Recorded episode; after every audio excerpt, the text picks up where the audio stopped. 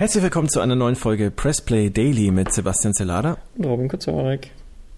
Und heute natürlich wieder mit drei interessanten Themen aus der Welt der Videospiele. Und zwar einerseits Zach Wilson, der momentan bei Bethesda arbeitet, ein Leveldesigner, hat ein bisschen darüber geplaudert, wie viel Geld in der Dead Space-Reihe steckte.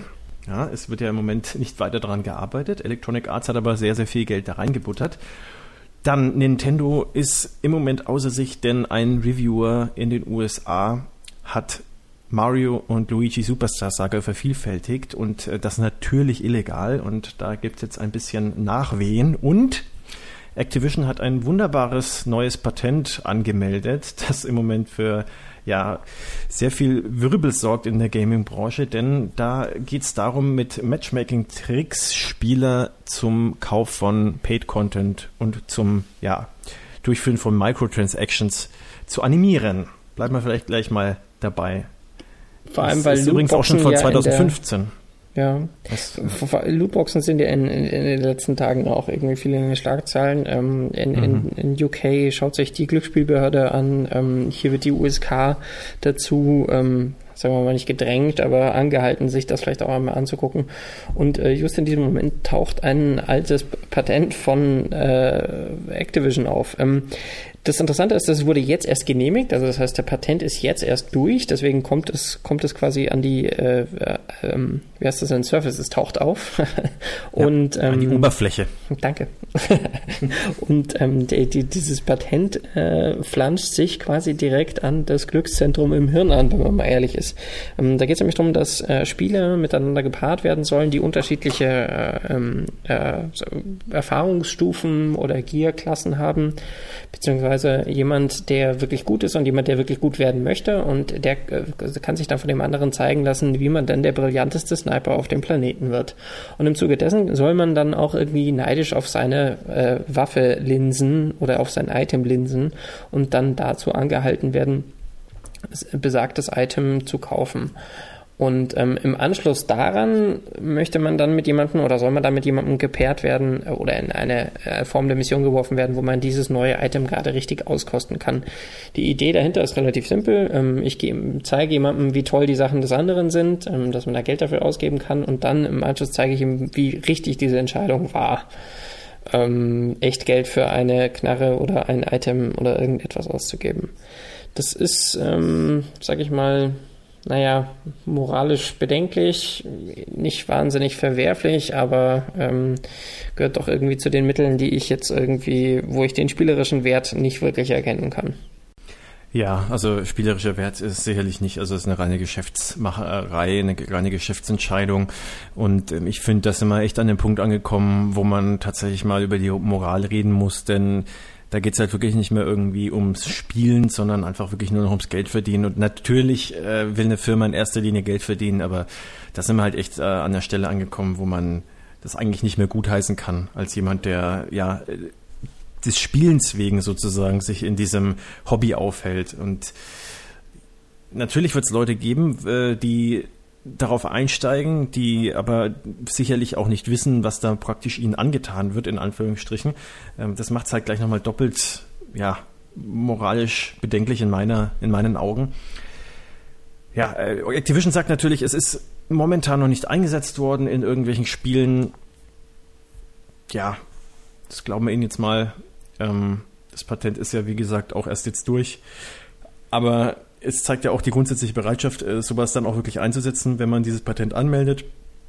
Und ähm, ja, man, man muss das jetzt einfach beobachten. Gut, dass man es jetzt weiß, aber es wirft halt kein gutes Licht auf die Firma. Also da mögen andere sicherlich ein bisschen äh, das Ganze positiver sehen oder nicht ganz so schwarz malen wie ich, aber wenn, wenn eine Firma sich und sowas mit sowas ernsthaft beschäftigt in die Richtung, dann, dann ja, läuten bei mir alle Alarmglocken und äh, das macht Activision aus meiner Sicht nicht wirklich sympathischer, auch wenn sie wirklich sehr gutes Talent bei sich haben und tolle Spiele machen können, aber mit sowas kann man sich halt auch seinen Ruf schädigen. Das, äh, was, was ich aber glaube, ist, dass es einfach keine große, große Auswirkungen haben wird, selbst wenn sie es einführen würden. Also ja, also ich bin mir halt nicht sicher, ne? Da, da geht's dann irgendwie so um, um. Also ich glaube, dass sowas ganz gut funktioniert. Ich weiß, wie ich funktioniere und ich glaube, dass ich auf sowas tatsächlich relativ anfällig wäre.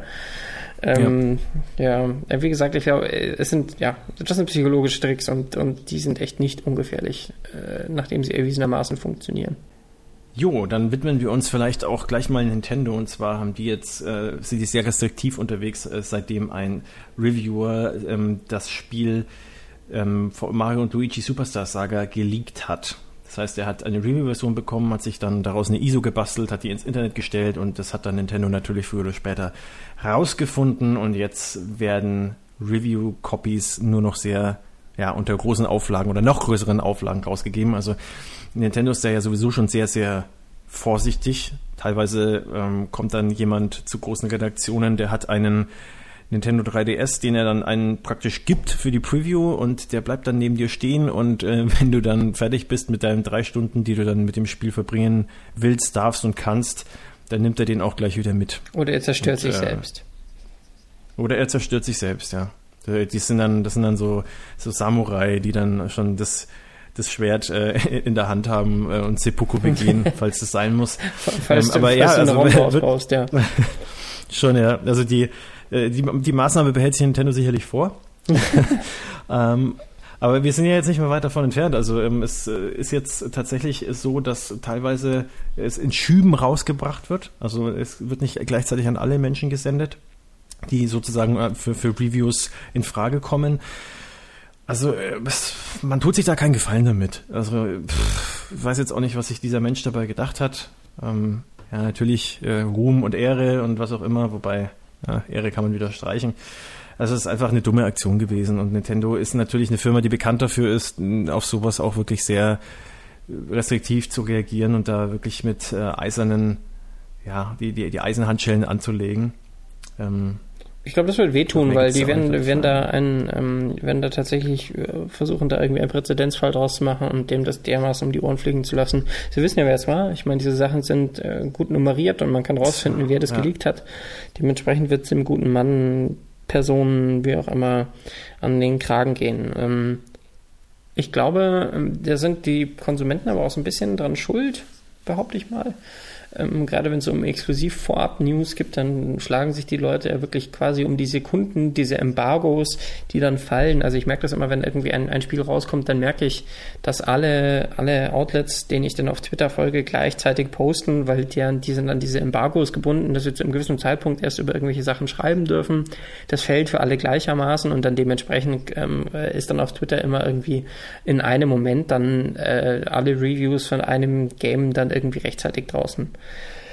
Äh, Finde ich auch nicht unbedingt gut, diese Herangehensweise, nee. weil es sollte ja nicht unbedingt äh, darum gehen, Reviews so schnell wie möglich rauszuhauen, sondern dem Spiel gerecht zu werden und das äh, ist nicht unbedingt immer der Fall, wenn man äh, nur auf das Embargo achtet, weil man muss auch sehen, und das ist auch etwas, was dadurch sicherlich verschärft wird, dass manche Firmen die Reviews die Review-Copies teilweise wirklich erst so einen Tag vorher an die Redaktion oder an die Influencer schicken, weil sie einfach kein Vertrauen mehr haben. Teilweise aber auch, weil sie kein Vertrauen in, ihre, in die Qualität ihrer eigenen Spiele haben. Das kommt auch dazu. ja. aber ähm, es kann niemandem gedient sein so richtig. Also eigentlich auch nicht Nintendo, weil die sitzen natürlich letztlich am längeren Hebel. Aber ähm, die hätten es natürlich auch lieber, wenn sich alle konform verhalten würden und da kein Mist bauen und äh, dann eben eine sehr, sehr große Coverage haben, weil wenn die, wenn die könnten und wenn die Vertrauen hätten in die ganzen Leute, dann würden die sicherlich vier Wochen irgendwie vorher raushauen. Ähm, wenn die, wenn, wenn dann natürlich im Gegenzug es dann wirklich so abläuft, dass man zu, zum Release-Tag erst oder zum vereinbarten Embargo-Fall dann auch erst die Reviews rausgibt und davor nicht irgendwelche Zusatzinformationen im Netz landen, die möglicherweise dann das ist ja immer die Angst von, von den ganzen Firmen, die Spieler dazu treiben, dann das Spiel vielleicht nicht kaufen zu wollen. Ja. Ich bin gespannt, wie sich das weiterentwickelt, ähm, ob, ob Nintendo noch restriktiver wird und dann ihre Seppuku-Units losschickt oder ähm, wie das dann letztendlich laufen wird. Ich meine, man unterzeichnet für sowas ein NDA, da werden hohe Konventionalstrafen angekündigt. Ähm, ich bin gespannt, ob sie die auch tatsächlich durchsetzen, eine NDA unterschreiben und dagegen äh, verstoßen ist das eine, aber dann letztendlich auch irgendwie da mit aller ähm, äh, Härte dagegen vorgehen, ist das andere. Ich bin mal gespannt, was Nintendo letztendlich in Konsequenz aus diesem Ding wirklich machen wird. Mhm. Jo, dann kommen wir noch äh, zum letzten Thema für heute. Und zwar Dead Space 2 soll 60 Millionen US-Dollar gekostet haben. Und das hat der Leveldesigner Zach Wilson von Visceral Games, also ehemals Visceral Games, jetzt Bethesda, ähm, auf Twitter herausposaunt. Äh, Visceral ist übrigens geschlossen seit heute. Ist das kommuniziert zumindest. und äh, ja, da hat er Okay, das eine hat jetzt mit dem anderen natürlich wenig zu tun, aber er hat so ein bisschen aus dem Nähkästchen geplaudert und hat gemeint, äh, Electronic Arts sei gnadenlos mit dem Budget gewesen, äh, sodass es äh, letztendlich auch hätte höher ausfallen können. Und äh, von Dead Space 2 wurden übrigens insgesamt 4 Millionen Einheiten verkauft, hat Wilson gesagt. Insgesamt hat die Menge der verkauften Spiele dann nicht dazu gereicht, das Spiel dann auch profitabel zu machen. Und er meinte, allein das Marketing hat 60 Millionen US-Dollar verschlungen. Und äh, dazu kamen dann noch Anteile der Händler und die äh, von Sony und von Microsoft. Und ja, trotzdem äh, hat man dann im Letz, äh, letzten, in letzter Konsequenz dann Dead Space 3 auch noch entwickelt. Wahrscheinlich auch nicht zuletzt deswegen, weil man sich gedacht hat, dass man dann vielleicht noch ein bisschen was mitnimmt und dann, dann noch ein bisschen mit vergleichsweise wenig Aufwand äh, noch ein bisschen mehr Geld aus der Serie rausquetschen kann. Aber insgesamt hat auch Dead Space 3 die Umsatzerwartungen nicht erfüllen können. Ja, also da sieht man mal wieder, wie viel Geld in so einem Spiel stecken kann eigentlich. Ne? Und auch das Marketing, äh, laut äh, dem guten Zach Wilson, ist es ungefähr so groß nochmal, wie das Spiel selber gekostet hat.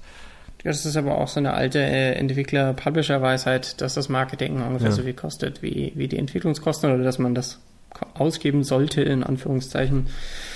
Ähm, ich meine, er schreibt in einem Satz, der only sold 4 Million, um, that wasn't enough. Das ist schon krass. Also 4 Millionen Units verkaufen ist ziemlich, ziemlich heftig. Ähm, das ist eine, ist, vor allem wenn man sich irgendwie die Stückpreise anguckt, ähm, ich glaube, das Problem ist so ein bisschen dabei, dass, dass das Budget ähm, nicht irgendwie unbedingt äh, so gerechnet wird, dass, also ich meine, der, der Revenue Share, den man als Entwickler kriegt, wenn ähm, das Spiel vorfinanziert wurde, der ist winzig wenn man da irgendwie 10% irgendwie von dem kompletten Rev kriegt, um irgendwie in Zukunft zu bezahlen, dann ähm, hat man schon einen wirklich guten Deal gemacht. Ähm, normalerweise kriegt man eigentlich nämlich sehr viel weniger, beziehungsweise man kriegt, bis der Publisher ausbezahlt ist, erstmal gar nichts und ähm, die machen dann oft auch irgendwie Kosten geltend, die im Rahmen der Entwicklung angefallen sind, also Marketing und so weiter. Das heißt, ich als Entwickler muss warten, bis Marketingkosten und alles gedeckelt sind, bis ich überhaupt irgendwie müden Euro sehe.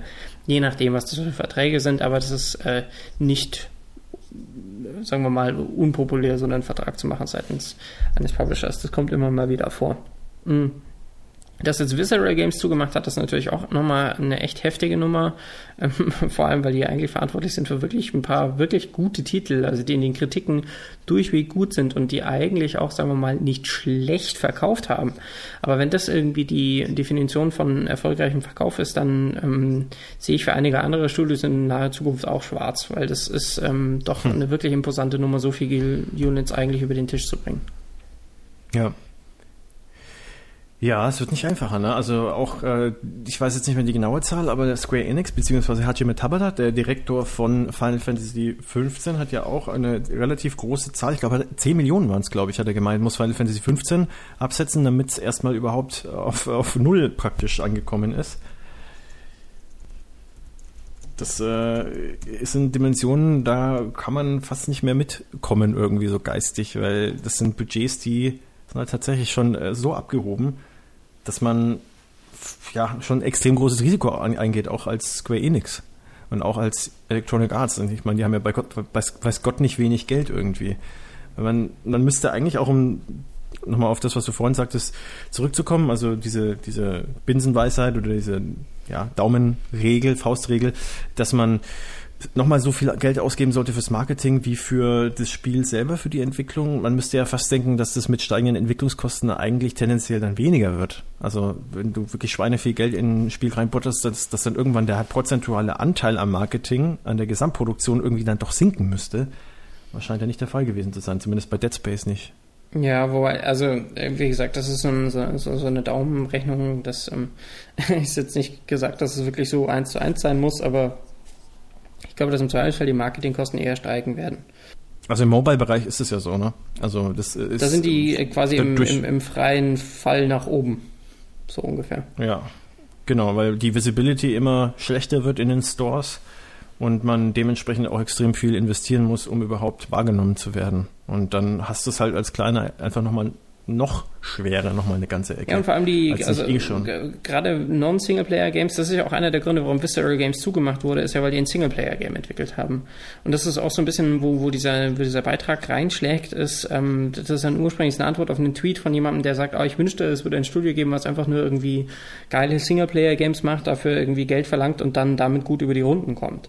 Und ähm, dieser Trend weg von den Singleplayer-Games, der ist natürlich etwas alarmierend, ähm, weil du halt diese die, die Revenue-Modelle, ähm, was tatsächlich, wir möchten das Revenue-Modell von diesem, von diesem Spiel ändern, ist einer der Gründe, warum das jetzt an ein anderes Studio übergeben wurde, das Projekt, das nicht näher genannte Star Wars Franchise-Projekt ähm, weil man geht davon aus, es sich um ein Singleplayer-Game handelt, was eben keine Langzeitmonetarisierung hat. Das heißt, der Publisher von heute denkt eher darüber nach, wie kann ich ein Spiel machen, was die Leute für ein Jahr plus beschäftigt und ich halt immer wieder Geld aus den Spielern rauskriege und nicht einfach nur hoffen muss, dass es sich beim ersten Mal dank meines guten Marketings und meines äh, und der guten Qualität des Spiels sich einfach gut verkauft. Und die sind äh, halt darauf angewiesen, dass die Spiele irgendwelche Langzeitprojekte werden und auch Langzeitunterstützung erhalten, dass sie äh, alles über diesen, diesen ähm, einen Verkaufsmoment hinaus noch irgendwie Geld in die Kassen spült. Und das ist, glaube ich, so ein bisschen die bittere Wahrheit, dass einige Studios, die darin gut sind, sich jetzt umstellen müssen oder ihre, ihre Leute leider verlagern müssen und gewisse Formen von Spielen einfach deutlich weniger produziert werden werden. Ja, die einzige Firma, die mir jetzt einfällt, die da wirklich relativ immun dagegen ist, auf ja, komplette Unternehmensbasis, ist eigentlich Nintendo. Ähm, zumindest äh, auf ihren eigenen Konsolen. Da gibt es jetzt nicht so viele Spiele, die auf ja, in diese Kerbe reinschlagen, dieses Massive Multiplayer Online-Erlebnis zu bieten. Ja, aber es geht schon auch in die Richtung. Singleplayer-Kampagne haben. Ja. Also ich meine, wenn man sich Splatoon anschaut, es wird irgendwie früher oder später in die Richtung gehen. Ähm, kommt auch an, was für eine Form der Monetarisierung man dann dafür für richtig erachtet, ob das jetzt tatsächlich einfach nur ist, wir haben eine Subscription, dafür bezahlen die Leute dann halt irgendwie, dass sie online spielen können. Oder, ich meine, die haben ja gerade irgendwie einen Vertrag mit Tencent unterschrieben, ähm, was ein Free-to-Play-Game für die Switch bedeuten könnte. Und ähm, es ist das nachhaltigere Businessmodell und die müssen über Businessmodelle nachdenken und gar nicht so sehr über Inhalte. Nintendo definiert sich zwar über Wobei Inhalte, aber ja. Wobei es halt auch das irgendwo teurere Businessmodell ist, weil du halt den Service nachhaltig Wenn es schief geht, ist es teurer, musst. Also, aber wenn es ja, funktioniert, ja. ist es deutlich ertragreicher als alle anderen. Ja. Ja, also da bin ich mal gespannt, weil das ist ja auch für Nintendo Neuland.